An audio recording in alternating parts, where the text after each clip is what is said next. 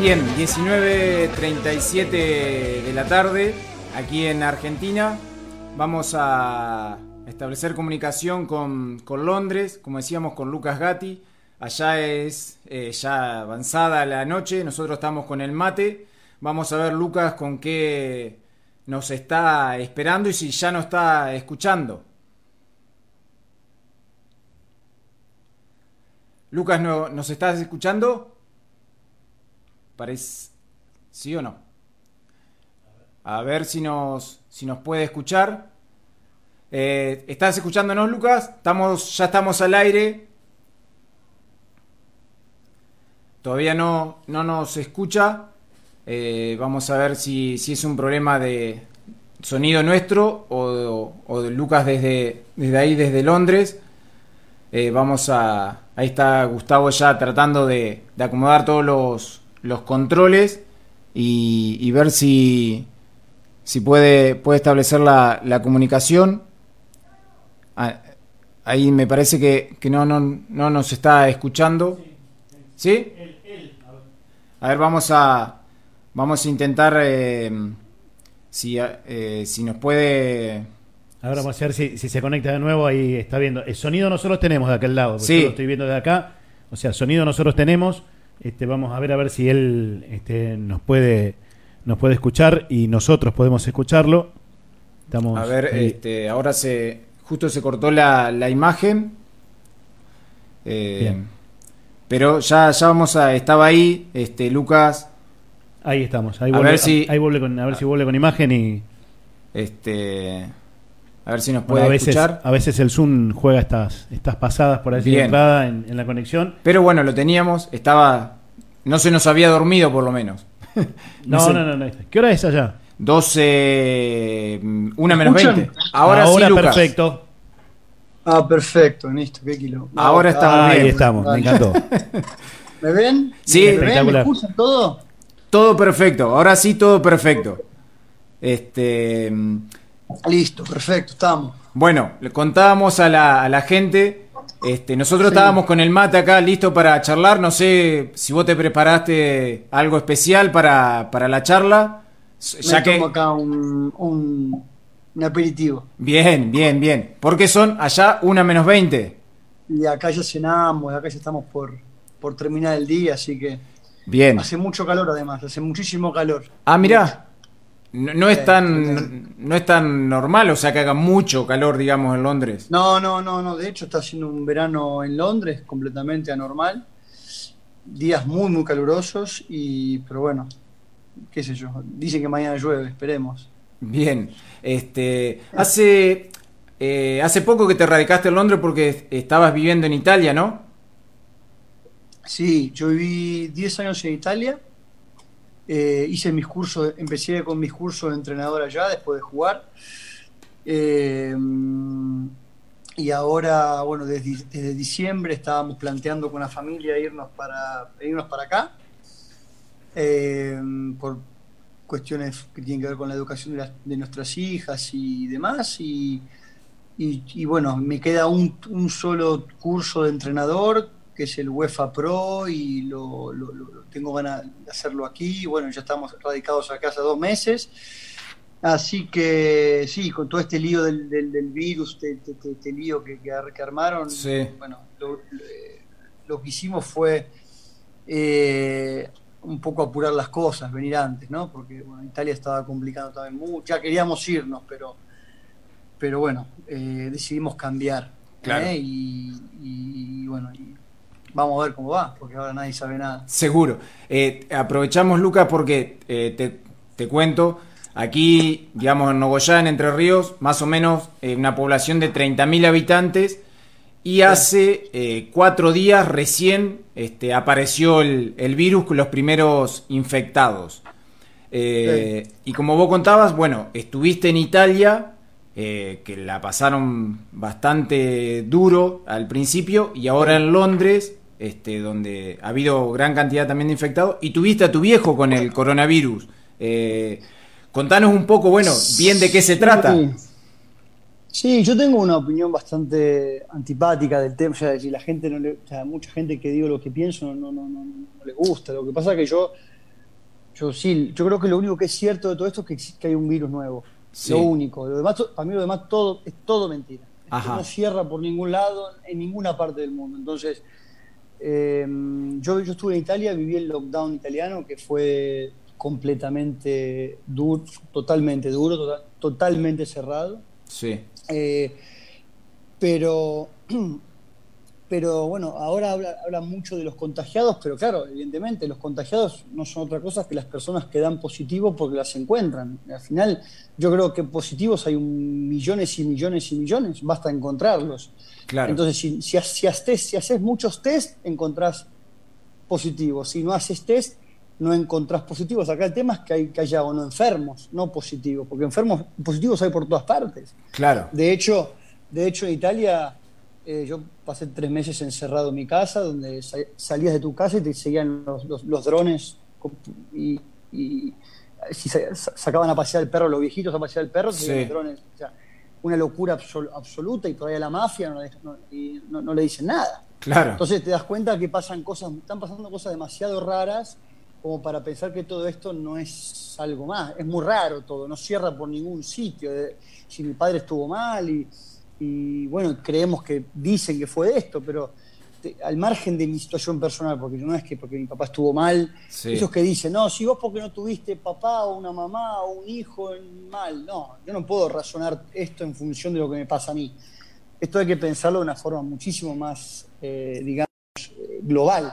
Y globalmente esto no cierra por ningún lado. Es verdad que hay un virus eh, aquí en todos lados. Lo que pasa es que, claro, llama mucho la atención que, por ejemplo, en Italia fue, eh, por ejemplo, todos los, test de anticuerpos que están haciendo en Italia datan de octubre. Y muchos de octubre, de noviembre. Y, ¿Dónde están? De octubre hasta marzo los muertos, los millones de muertos. No hay. Entonces, yo viví en Roma, yo vivía en Roma y en Roma no pasó casi nada, todo pasó en el norte. Es decir, eh, hay muchas cosas que no se entienden que los gobiernos no pueden dar respuesta. Sí. La, ciencia está muy dividida. Por un lado está todos los que responden a, la Organización Mundial de la Salud, después están los otros, que son también científicos muy buenos, virólogos muy buenos, que dicen, paren un poco porque acá... Entonces hay mucha desinformación y mucha confusión y la verdad que es una pena porque los que más sufren al final son los, chicos, los, la locura que está ocurriendo es, a nivel psicológico es tremenda, tremenda. Entonces yo claro. ahora mismo no, no, sabría qué decirte qué pienso de esto porque pienso que, es, todo muy, es todo demasiado raro, no, no, no sabría qué decir. Sé que hay un virus, eso, eso creo que es lo único que es seguro, que hay un virus dando vuelta. Eh, tus, tus chicos... Eh, ahí en Londres, eh, obviamente no tienen clases y ellos ¿Tienen alguna otra actividad? ¿Pueden salir o cómo está en este momento la vida ahí? No, acá en Londres, a ver, nosotros estamos en Londres desde, junio, desde principios de junio, y, acá en, Londres, en, todo el Reino Unido, eh, mientras pasaba, digamos, lo peor, sí.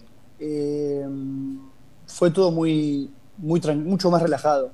Italia y España, por ejemplo, fueron mucho más violentos desde el Estado, mucho más Claro, lo que pasa que, bueno, eh, los chicos, yo, mi hija de seis años, por ejemplo, eh, lo sufrió muchísimo y toda la gente con la que yo he hablado, el gran daño se lo hicieron a los chicos y, nadie bien, y, nadie sabe bien por qué, en realidad, ¿no? Porque, entonces, si uno piensa que, bueno, en Italia sí, en Bérgamo murió mucha gente, en el norte, pero en Roma, que mm. Roma es donde pasa todo el mundo, no pasó prácticamente nada. Entonces uno se pregunta, bueno, si esto es tan contagioso, tanto quilombo, ¿por qué Roma? Si en Roma tendría que, estar, que ser un colapso. Claro. Entonces, mm, los chicos sufrieron mucho porque estar encerrados es muy complicado. Acá en Londres podrían ir, podían ir al parque a correr. En Italia no se, no se, podía salir ni a caminar por, por, la calle. Entonces, eh, los chicos sufrieron un montón. Ahora, ahora acá empiezan a, empezar a hablar del inicio de clases, que yo no veo la hora que tomen el colegio, porque es una barbaridad que los chicos no vayan al colegio. Claro. Y pues ya te digo, yo creo que las consecuencias de toda esta locura eh, tienen, van a ser, además de lo económico, que es una barbaridad, desde el punto ya psicológico. Yo creo que han, han garantizado eternas generaciones de hipocondríacos por los próximos 50 o 60 años, por lo menos. es cierto, es, cierto. Eh, estamos hablando con, Lucas Gatti. Eh, directamente desde Londres. Eh, vamos a dejar un poco el virus este, y vamos a meternos en, el fútbol, que, que este, un poco más agradable, por lo menos charlarlo. sí. Me quiero meter un poco, este, no podemos evitar hablar de, tu viejo, obviamente, con todo lo que, lo que significó. Este, justo los otros días eh, estoy haciendo un curso de, táctica y estrategia y bueno, en un momento se estaba repasando puesto por puesto y mostraban videos de, de Hugo, de tu viejo, y yo decía, pucha, o sea, yo lo había visto en su momento, pero después, cuando lo volví a ver con el tiempo, sí, este tipo estaba muy adelantado a la, a la época, a lo que era, este, eh, eh, del marketing, de la forma de jugar, todo, o sea, era un, adelantado.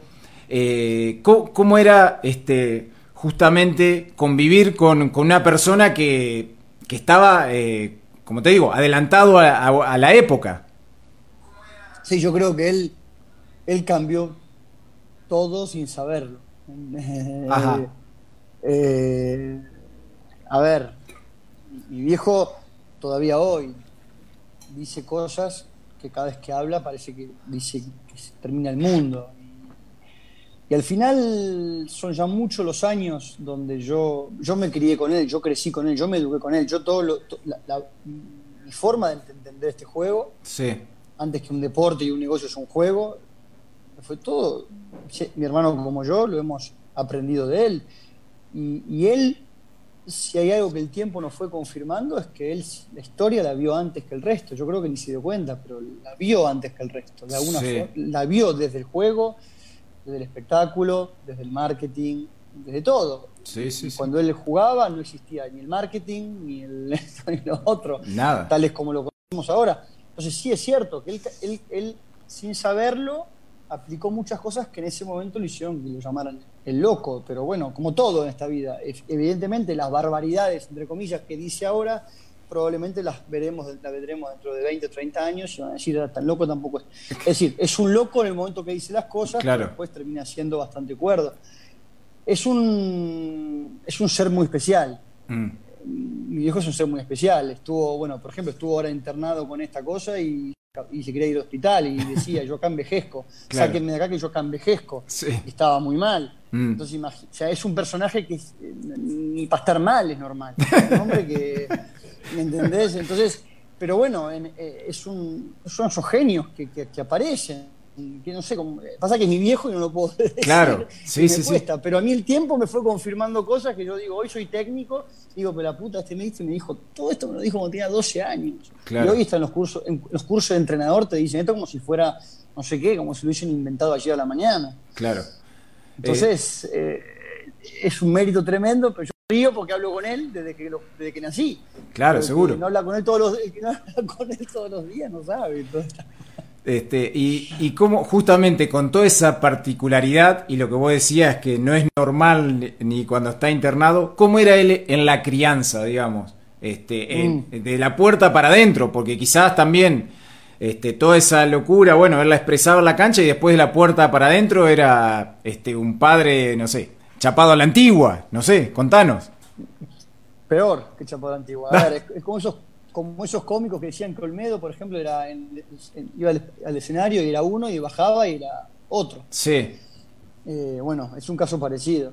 Este es un caso parecido, muy parecido. En el sentido que súper introvertido, aunque no parezca, súper introvertido en, casa, chapado a la antigua, con la mirada, hombre de campo. Este fue siempre conmigo, con mi hermano. Eh, conmigo, sí, con mi hermano. Lo que pasa es que, bueno, el fútbol nos unió y creó una relación paralela con él. Claro. Y eso fue lo que también fue desarrollando esta, especie de amistad que tenemos con él. pero, pero cuanto a padre, ahora, digamos que a través del fútbol también, se fue abriendo y con los nietos y demás, pero él, su forma de ser, yo, no decía que, probablemente las personas que lo vieron atajar, y si yo les contara cómo era como padre, como en el día a día, eh, no lo podrían creer porque es un hombre que cambiaba en el momento que se ponía el disfraz de arquero. Entonces, eh, probablemente es como ese actor que, que, se desinhibe el momento de la actuación. Después ser una persona completamente introvertida, es introvertido, es, vergonzoso, es muy tímido. Pero, claro, pero sí, eh, pero bueno, nosotros con mi hermano, como te decía, no sé si se cortó, hemos desarrollado una amistad con él al margen de, la, que nuestro padre, a través del fútbol, que nos ha unido siempre eh, ese, ese, ese, denominador común que ha sido el fútbol. Claro. Pero bueno, pero su forma de ser es completamente, completamente diferente a lo que la gente pudo haber percibido en una cancha de fútbol. Bien, eh, ¿y pudiste vos abstraerte de, de, de, lo que era ser justamente el hijo de, de una leyenda? Este, y, y, si por ahí te perjudicó o no en, en el fútbol. Em, sí, yo creo que me perjudicó, pero no por, no por culpa suya, sino por, una incapacidad, por una incapacidad personal. A mí me costó en Argentina. Sí.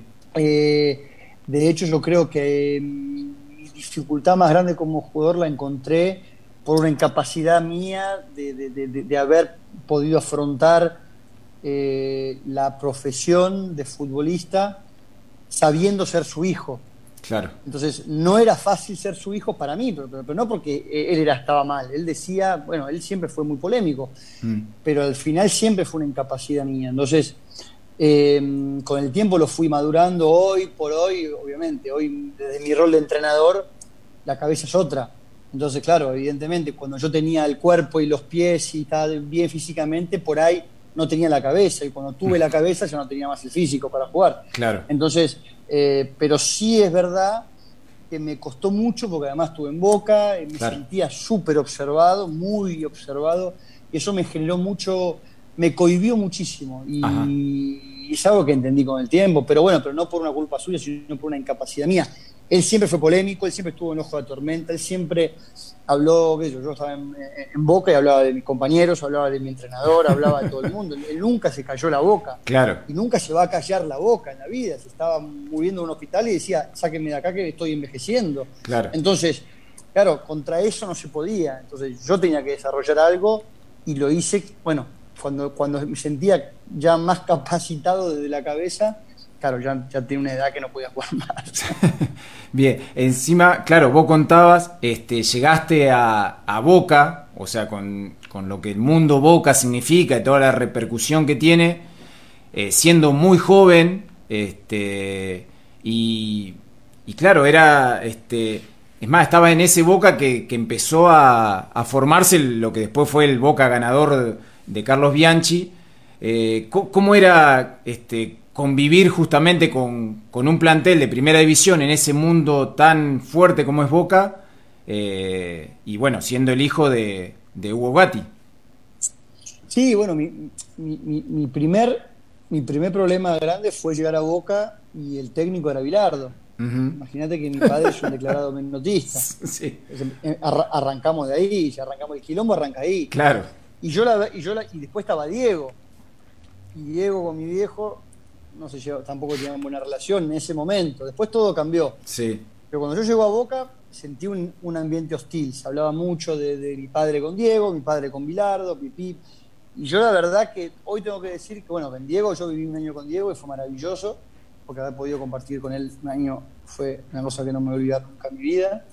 Eh, después las, familias también se unieron a través de, Guillermo Coppola, que, y, ya el contacto era más, después con Bilardo, y Bilardo yo, llegué con muchos prejuicios sobre él, claro, mi, padre es un menotista declarado, un tipo que siempre defendió al flaco y demás.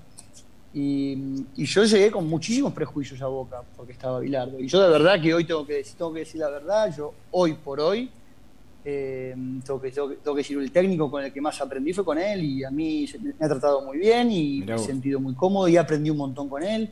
Y yo con Carlos, que es el día de hoy, que le tengo un agradecimiento enorme porque se ha dedicado a mí a enseñarme. Claro. Y yo llegué con muchísimos prejuicios y todavía mi sensibilidad futbolística sigue siendo la misma. Pero lo que yo he aprendido con él, como lo que he aprendido en Italia, que es otra sensibilidad, pero son cosas que uno va aprendiendo a pesar de que hay gente que tiene una visión distinta. Pero, pero, pero no fue fácil ese paso y, obviamente ser hijo de él eh, era, un, era algo más, más en ese club. Claro, sí, seguro. Más complicado. Por suerte no fui arquero. sí. este, y vos, vos sentías de, de, tus compañeros, digamos, jugadores profesionales, eh, ¿sentías, digamos, que te miraban de costado o eras vos que justamente eh, te, armabas esa coraza y que eh, lo que vos contabas, que sentías que todas las miradas estaban puestas en vos? Sí, yo creo que era un problema que me creaba yo solo. No era una no era algo que me. Yo tenía mis compañeros en Boca, fueron, fue una. aparte de como vos decís, ahí arrancó un grupo. Bueno, yo llegué cuando estaba Diego, estaba Cani, estaba Cani, estaba Bilardo, después vino el Bambino, después vino Bianchi. Y yo pasé todos esos procesos hasta que fue el Boca ese que, ganó, después yo me fui. yo estuve en el plantel y a mí nunca en el plantel me hizo sentir mal, la verdad es esa. Nunca en el plantel me hizo sentir mal. Mm. Sí es verdad que es un problema que seguramente me, he creado yo, me he creado yo solo, más que, que alguien me lo hizo pesar. Era más por probablemente la, mm, el saber que mi viejo siempre ha dicho cosas fuertes, siempre ha dicho su verdad a su manera y de esa forma que es el día de hoy que lo sigue haciendo en España. Entonces, eh, claro, yo sentía que yo no me costaba aislarme de todo entonces, bueno, era un trabajo que me correspondía hacer a mí, que lo fui haciendo, solo que bueno, que los frutos los vi ya más de grande, y cuando ya evidentemente yo ya no, tenía los 20, 21, 22 años que teníamos hasta en Boca. Claro, sí, sí. Y eso este, fue algo que vos eh, trabajaste de la parte psicológica con profesionales o, no, o tratabas vos de asimilarlo y llevarlo de la, de la manera que, que podías.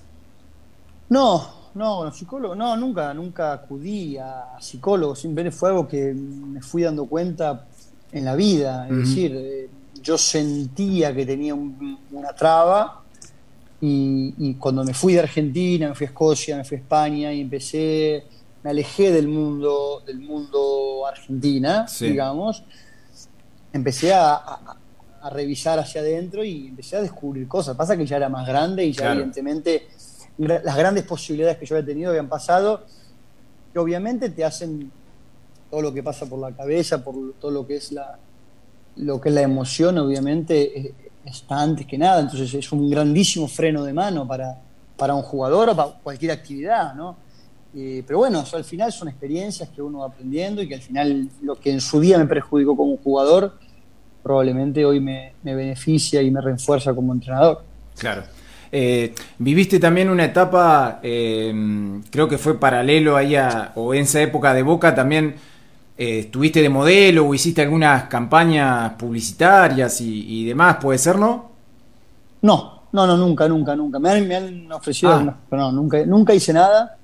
pero, pero bueno, me han dicho alguna vez, me han, me han ofrecido hacer, nunca hice nada, alguna hice alguna, algunas fotos para alguna revista, alguna entrevista, eh, pero que tenía que ver con mi rol de jugador, pero que a la su vez hicieron fotos, sí, eh, no sé, eh, pareciendo un modelo. Claro.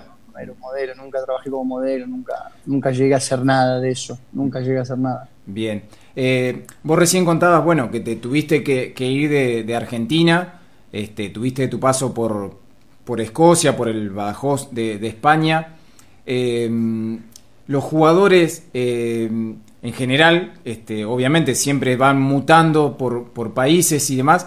Em, ¿Cómo crees que los afecta todo eso? ¿O cómo te afectó a vos? O sea, te vas de tu casa, cambias de clubes, de países, eh, ¿vas perdiendo un poco la, sensibilidad y el arraigo? Sí, yo tengo que reconocer que no soy muy arraigado. Yo amo mi país, pero amo a la gente, es decir, yo no, tengo esa cosa de la bandera, esa locura mm. de nacionalista, no, no, no, no, en realidad no creo en eso, pero, pero amo mi país porque fue donde nací, tengo mis mayores recuerdos de, la juventud, estoy en Argentina, entonces amo mi país, tengo mis amigos, muchos amigos allí en, mi país, en, que es Argentina, donde yo nací. Claro.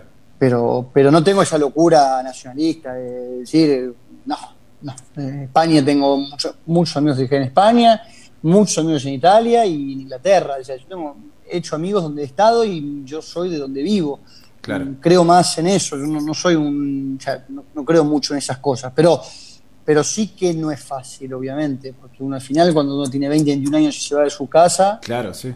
eh, deja todo y bueno, y hay gente que mira para atrás, hay gente que no mira para atrás, hay gente que le cuesta más. Yo por lo pronto no, yo estoy, yo hice mi vida aquí, me, quedé aquí, porque bueno, obviamente la Argentina es, un país que para mí es uno de los países más lindos del mundo, pero obviamente una vez que empezás a vivir fuera de Argentina te empiezas a dar cuenta que, que, es una elección estar aquí. Yo pude elegir estar en Argentina y si Argentina fuese eh, pudiese ofrecer otra realidad, probablemente estuviese en Argentina, pero no es así, entonces en mi caso, en mi caso, mi carrera, mi carrera y mi vida personal y mi familia se desarrolló acá y bueno, estuve en España, estuve en Italia, ahora estoy aquí en Inglaterra, pero no, pero, pero como mañana puedo estar en China, da igual, no, soy muy arraigado, yo, soy de donde estoy, donde me reciben bien y donde me dan posibilidad de trabajar y de demostrar si, lo que uno es, punto. Ahí después cuando voy a Argentina me paso bárbaro porque estoy con mis amigos, me como unos asados tremendos, me paso, amo, amo el país, pero no, no, no, no, tengo estas cosas del arraigo que, que sí tiene mi viejo, por ejemplo. Mi viejo cada vez que viene a España no ve la hora de volver a Argentina. Ah, mira vos. Este... Enfermo, bueno, mi viejo es enfermo de Argentina, enfermo, total. Claro. Este... Eh. Justamente eh, nos estaban escribiendo por, las redes sociales alguien desde España y dice que bueno que cada vez que lo cruza tu viejo en el Bernabéu con, con, tu mamá este, son personas este, súper agradables y, siempre están ahí. Eh, ¿Vos lo, digamos, lo incentivaste a que vaya a España o cómo se dio este, el, digamos, que él vaya allá y bueno, este, se transforme también en los medios de comunicación en alguien muy, muy influyente. Sí, bueno, a ver, en España no estaban acostumbrados a las locuras que las locuras que decía, no en el fondo, porque en el fondo dice grandísimas verdades, lo que pasa es que tiene una forma de decir las cosas que en Argentina ya los conocemos, lo conocemos bien, en España, y él por ahí sale con broma y se toman en serio. Y dice que claro. mi viejo dice muchas cosas en broma, pero claro, tiene una forma de decir las cosas que por ahí acá no, las entienden porque no entienden el, humor o la forma, ni siquiera humor, o la forma de decir o lo, que quiere decir en realidad. Y se arma cada lío tremendo. Eh, pero no, yo, a ver, se dio todo muy espontáneo porque, porque yo estaba jugando en la, en la Ponferradina, en España, y él vino a verme, un, vino a verme y le hizo una entrevista en el diario AS si no me equivoco, y gustó mucho y se empezaron a llamarlo y empezó a hablar para, el diario AS y después fue al Bernabéu, conoció a conocieron con Florentino, se hicieron muy amigos, se quieren mucho con Florentino. Mira vos.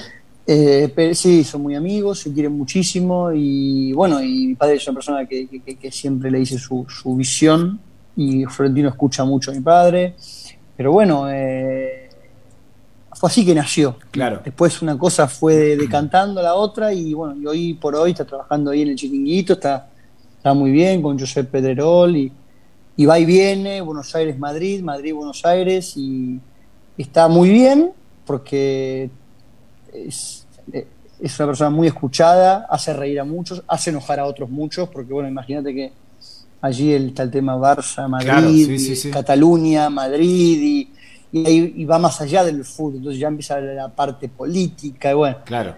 Pero bueno, él, él, él, ni se mete ahí, habla de fútbol, dice su verdad como la dijo siempre, solo que bueno, tiene sus formas de decir y que hay gente que no lo entiende y, muchos se matan de risa y muchos se enojan. Claro.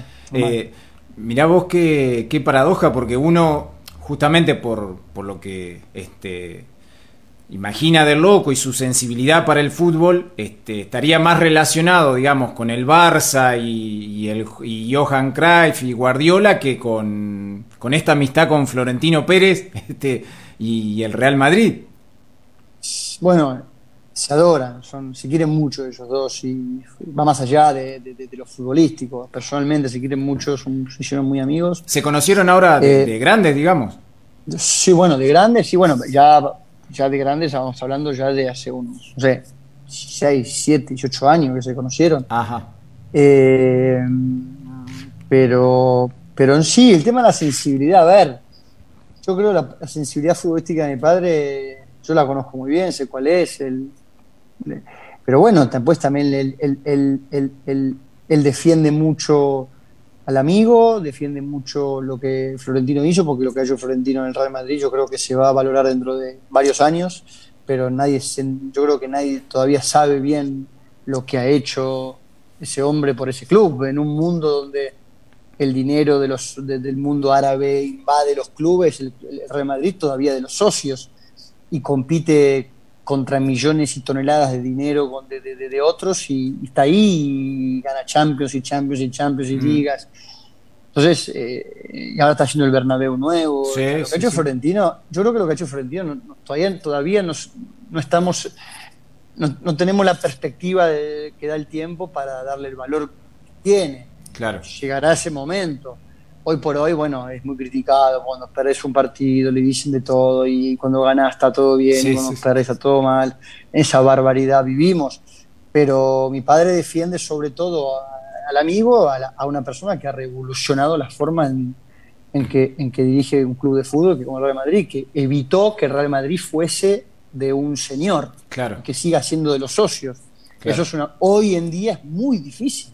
Claro, sí, sí, sí, sí, Este, estamos hablando con, Lucas Gatti. Acá justamente el, que te comentaba español, que estaba enganchado y que nos decía que estaba con, tu papá, lo veía en la cancha, eh, dice que Santiago Bernabéu lo quiso llevar a, jugar al Real Madrid a, tu papá, ¿puede ser?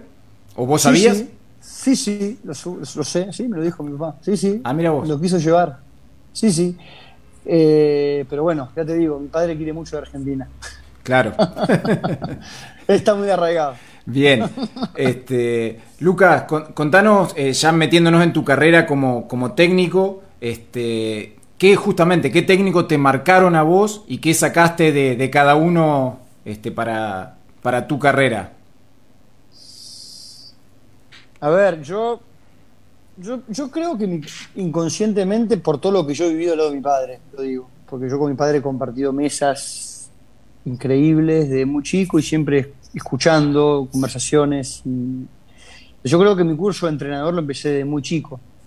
Em, aprendiendo de, mi padre primero, de Flaco Menotti, de todo lo que venía de Flaco Menotti, de todo lo que venía de los técnicos que tuvo mi padre, que mi padre tuvo a, a grandes entrenadores, eh, de una, eh, desde el Toto Lorenzo, que era más de un lado que hasta el Flaco Menotti mismo, hasta...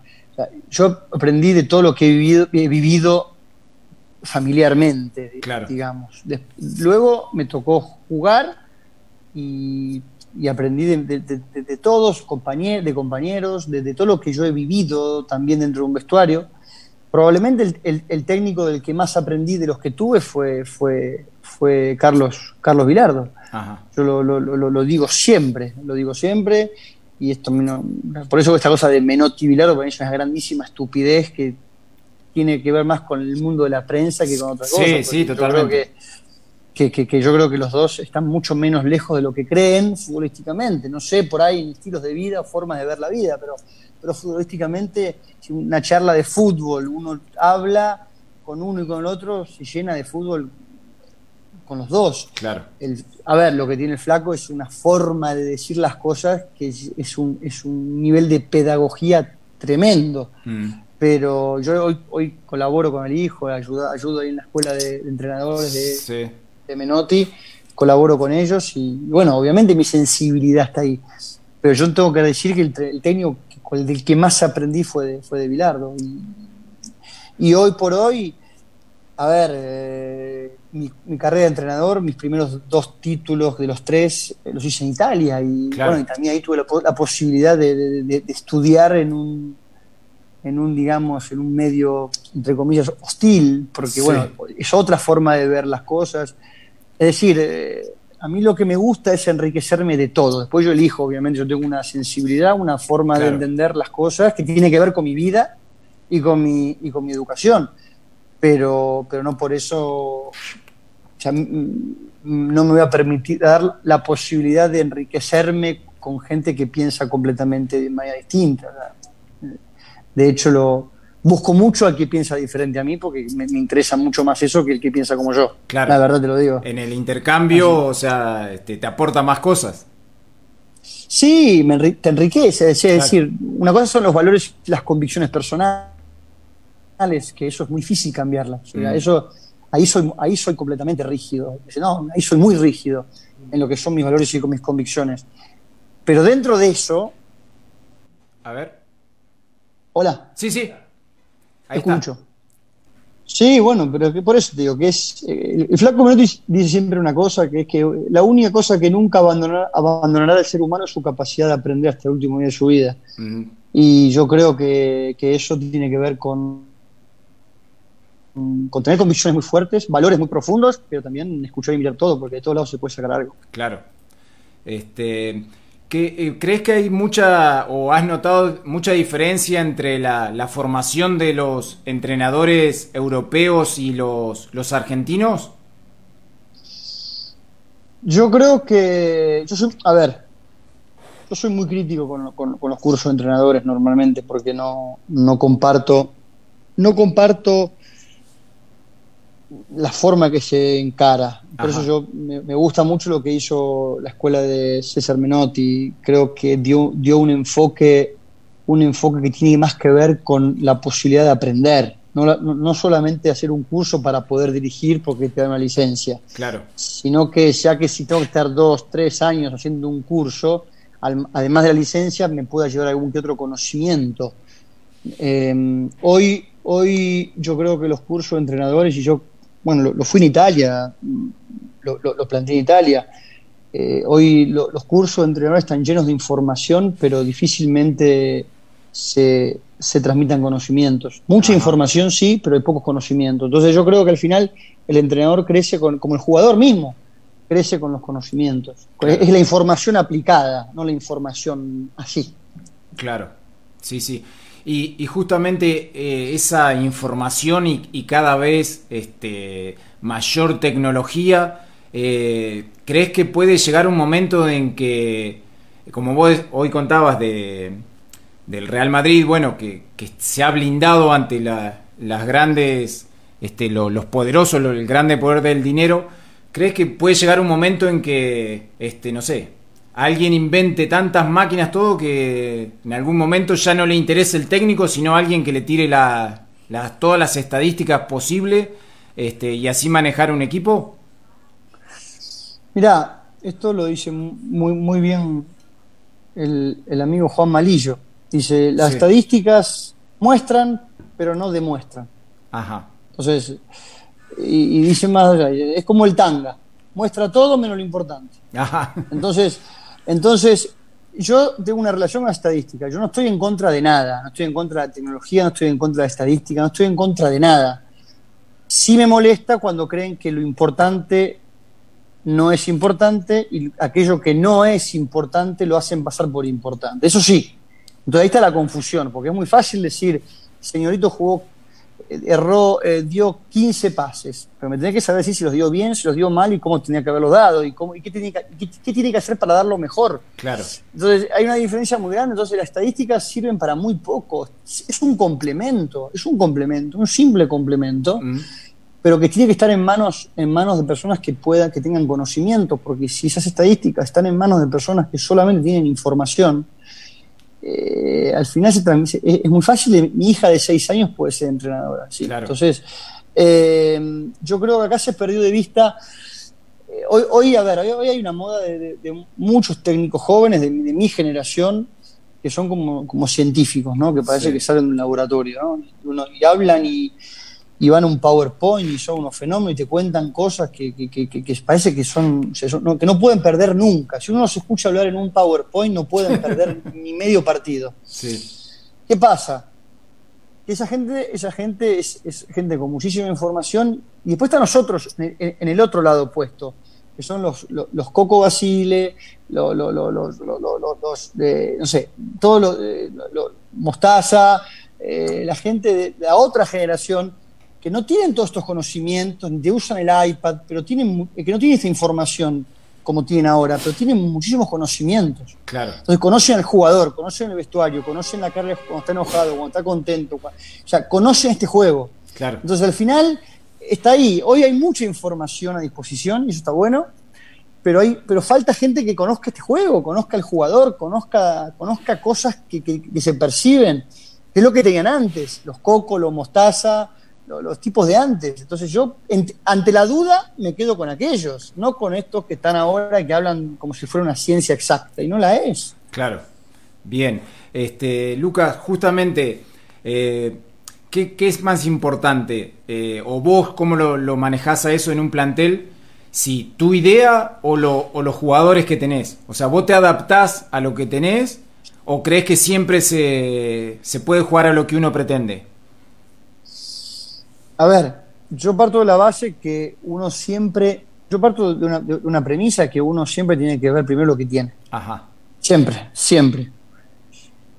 Pero al mismo tiempo, yo considero que ningún jugador de primera, segunda, tercera o cuarta división no puede dar un pase a 10 metros. Entonces yo creo que técnicamente, yo creo que la capacidad de ejecución de un jugador de primera, de segunda o tercera división les da para dar un pase a 10 metros. Lo que, lo que normalmente no les permite dar un pase o dos o tres o 10 son los conocimientos del juego. Entonces yo creo que es un problema no tanto técnico, pero de conocimientos. Entonces en el conocimiento el entrenador puede trabajar.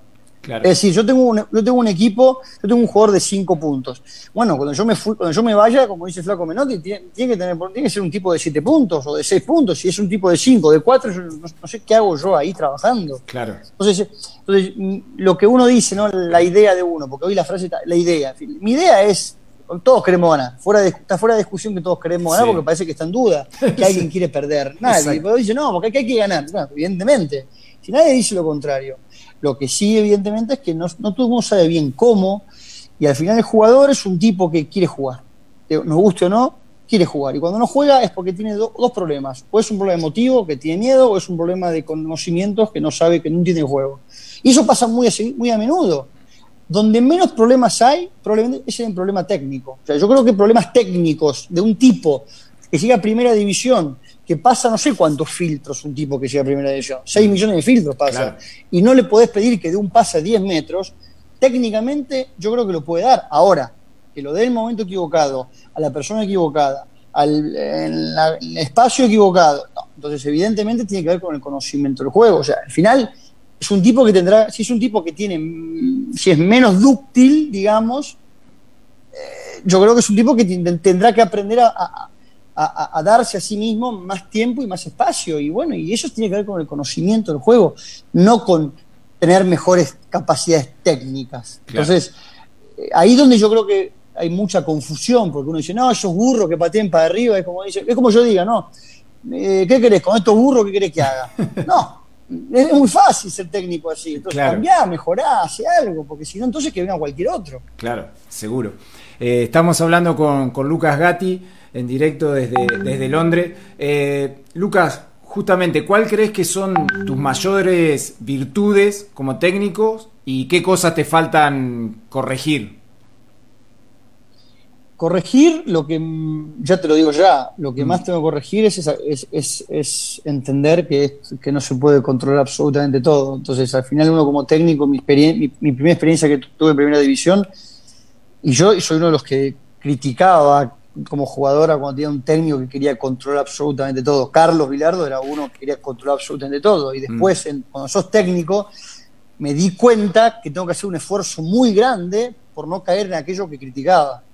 Entonces, eh, hay que entender que este juego pertenece a los jugadores, que ellos son lo único importante en este juego, que uno está para ayudarlos, para ayudarlos a crecer individual, colectivamente, y esa es, es una lucha diaria que tiene uno consigo mismo porque no porque porque es es, es, es, es, importante saber que la importancia de, la importancia del entrenador es mínima. Mm. que a pesar de ser mínima es muy importante pero siempre es mínima porque al final el jugador es el jugador es, lo es todo en este juego. Claro. Entonces yo creo que mm, el desafío grande es, siempre es, es, saber que uno internamente puede estar queriendo controlar todo pensar en todo pensar pero al final al final al final va a decidir el que está ahí adentro y uno puede hacer todo lo que uno quiera, pero al final si el que está ahí adentro está el, tiene el día bueno, vos vas a ganar y si no tiene el día bueno, por ahí vas a perder. Es así. Claro. Esto es así. Entonces, eso hay que relajarse un poco más con eso. Hay que trabajar, hay que hacer todo lo que hay que hacer, hay que laburar, porque al final hoy por hoy el jugador necesita tener de información, de conocimiento, hay que darle respuestas, pero al final, al final, al final, tenés que saber que si perdés te van a echar, si ganás va a ser un fenómeno, y normalmente no tiene nada que ver con vos. Claro. Entonces, eh, eso. Y de lo positivo, no sé, eh, probablemente eh, eso, que, que, creo que, que entiendo que, nuestra que nuestra importancia es ínfima. Mm. Y entonces, y espero no olvidarme de eso, porque si uno empieza a olvidarle, a olvidarse, empieza a cagarla. Entonces, eh, eso, eso. Creo que, creo que tengo muy presente que yo soy muy poco importante en todo esto, a pesar de la importancia que tengo. ¿eh? No digo que no tengo ninguna, pero en el resultado final no, tengo nada que ver. al final son ellos. Claro. Eh, hay este, deportes este, de los que podés sacar cosas para, para nutrirte vos como entrenador de, fútbol? Sí, bueno, sí, sí, sí. Eh, hay cosas. El fútbol se juega, con los pies y un objeto redondo, entonces ya a partir de ahí eh, es difícil. Porque uno habla del básquet, bueno, sí, pero se juega con la mano. Entonces ya la mano no es el pie. Eh, ¿Qué sé yo? Es un. A ver, por algunas cuestiones tácticas o estratégicas se pueden ver, el, rugby mismo, que se acumula de un lado y termina del otro. Eh, el mismo el básquet, que te, usan jugadores para, para ir fijando jugadores para quitar gente, para mover gente del lugar donde vos querés terminar. Entonces, de todos lados se, puede, se, puede, se pueden incorporar cosas. Mm pero al final sabemos que pertenecemos a un juego que es muy, muy especial, porque la componente suerte, en el momento que uno juega con un objeto redondo y con los pies, la componente suerte es enorme, es enorme, es enorme, y la cancha está mojada normalmente, así que imagínate, entonces, es, eh, sí, algunas cosas se puede, sí, y me gusta, pero de, establecer paralelos mentales entre un deporte y otro. Y hay cosas que son parecidas, se pueden robar cositas. Eh, pero, por ejemplo, que yo, por ahí manejos de grupo, sí. Eh, uno escucha a, Velasco y, me gusta mucho Velasco como piensa. Pero, el, el es otra cosa. Pero, bueno, hay cositas que uno puede ir arañando de cómo, de cómo, de cómo porque al final son, son, es el manejo de seres humanos, ¿no? De personas que juegan a algo. Claro. Bien. Entonces. Este, Lucas, te, voy haciendo la última porque este, si no eh, te va a agarrar la, madrugada más que la madrugada allá en Londres. tranquilo. Este, hoy te, al principio de la charla te decía de, tu viejo, o sea que, era un, adelantado, este, y, esas imágenes justo que, había estado viendo, eh, recuerdo él estaba con una, la remera arquero rosada y el, fútbol es, es, muy machista el, ambiente del fútbol y, le cuesta abrirse. Este, y de mm. hecho se está viendo este, los distintos deportes por ahí, este, justamente deportistas que están expresando su sexualidad y, el fútbol es como en eso muy, muy antiguo, digamos. ¿Crees que, va a llegar el momento en que, se abran un poco la, la mente? Sí, a ver, yo creo que las elecciones personales siempre hay que respetar. Yo soy un, yo soy un enfermo de las libertades individuales. Entonces yo creo que, si me preguntas a mí, yo creo que cada uno tiene que hacer lo que quiera en su vida y que nadie tiene derecho a decir nada de nada. Mm. Eh, diferente es toda la movida política que hacen de todo eso, que eso es otra cuestión. No tiene nada que ver con el ámbito privado, tiene que ver con cuestiones políticas que utilizan a esas personas para fines políticos, como ahora, por ejemplo, el Black Lives Matter. Yo creo que la gente de color no les importa nada, yo creo que te están utilizando para fines políticos. Entonces yo creo que, eh, no creo que haya ni gente negra, ni gente blanca, ni gente homosexual, yo creo que hay gente, hay gente que tiene derecho a hacer lo que quiera, mientras no jodan a nadie. Y simple, y después, bueno, después no soporto la utilización política de todas estas personas, que yo creo que, bueno, es, es, un periodo triste en ese sentido, pero, pero creo que lo individual debe prevaler, debe, prevalecer y, el fútbol, no solo el fútbol, la sociedad, cualquier ámbito social se tiene que abrir a, respetar las decisiones personales de vida, siempre y cuando no, no, no, no. O sea, al final la libertad de uno termina donde comienza la del otro. Yo creo en eso. Eh, siempre y cuando. Me molesta cuando empieza a ser una, una manipulación política y hacen creer que es a favor de, pero en realidad no les importa nada y te quieren hacer. Pero en cuanto a, la apertura del fútbol, no solo el fútbol, todo tiene que abrirse a, una, a una libertad individual donde, donde, donde esas libertades individuales sean individuales y no, y no, una imposición de nadie, simplemente que uno hace con su vida lo que quiere mientras no joda a nadie. Perfecto. Lucas, ha sido un verdadero placer este, tomar el contacto contigo y poder charlar de, fútbol, bueno, y de la vida también. Así que este, un millón de gracias y, ojalá, bueno, te veamos este, trabajando este, pronto y la próxima comunicación ya sea para, para hablar este, de, los, de cómo te va en algún equipo. Ojalá, me falta el curso, estoy ahora intentando hacer acá en, acá en Inglaterra el curso que me falta, el UEFA Pro, que es el último. Sí. Así que estoy en eso, estoy en eso y ya, bueno, esperando empezar a, empezar a dirigir y no parar. Me encantaría. Bien. Lucas, eh, un verdadero placer, muchísimas gracias. Este, es muy tarde en Londres. Eh, espero que no, no te reten allí en casa y no haya hecho mucho ruido. este... Están todos durmiendo. Están todos durmiendo. Está bien. ¿El, el, el bermucito que estaba por ahí ya se acabó? Ah, lo liquidé todo, no queda nada. bien. Eh, muchísimas gracias, Lucas. Un, un abrazo muy grande.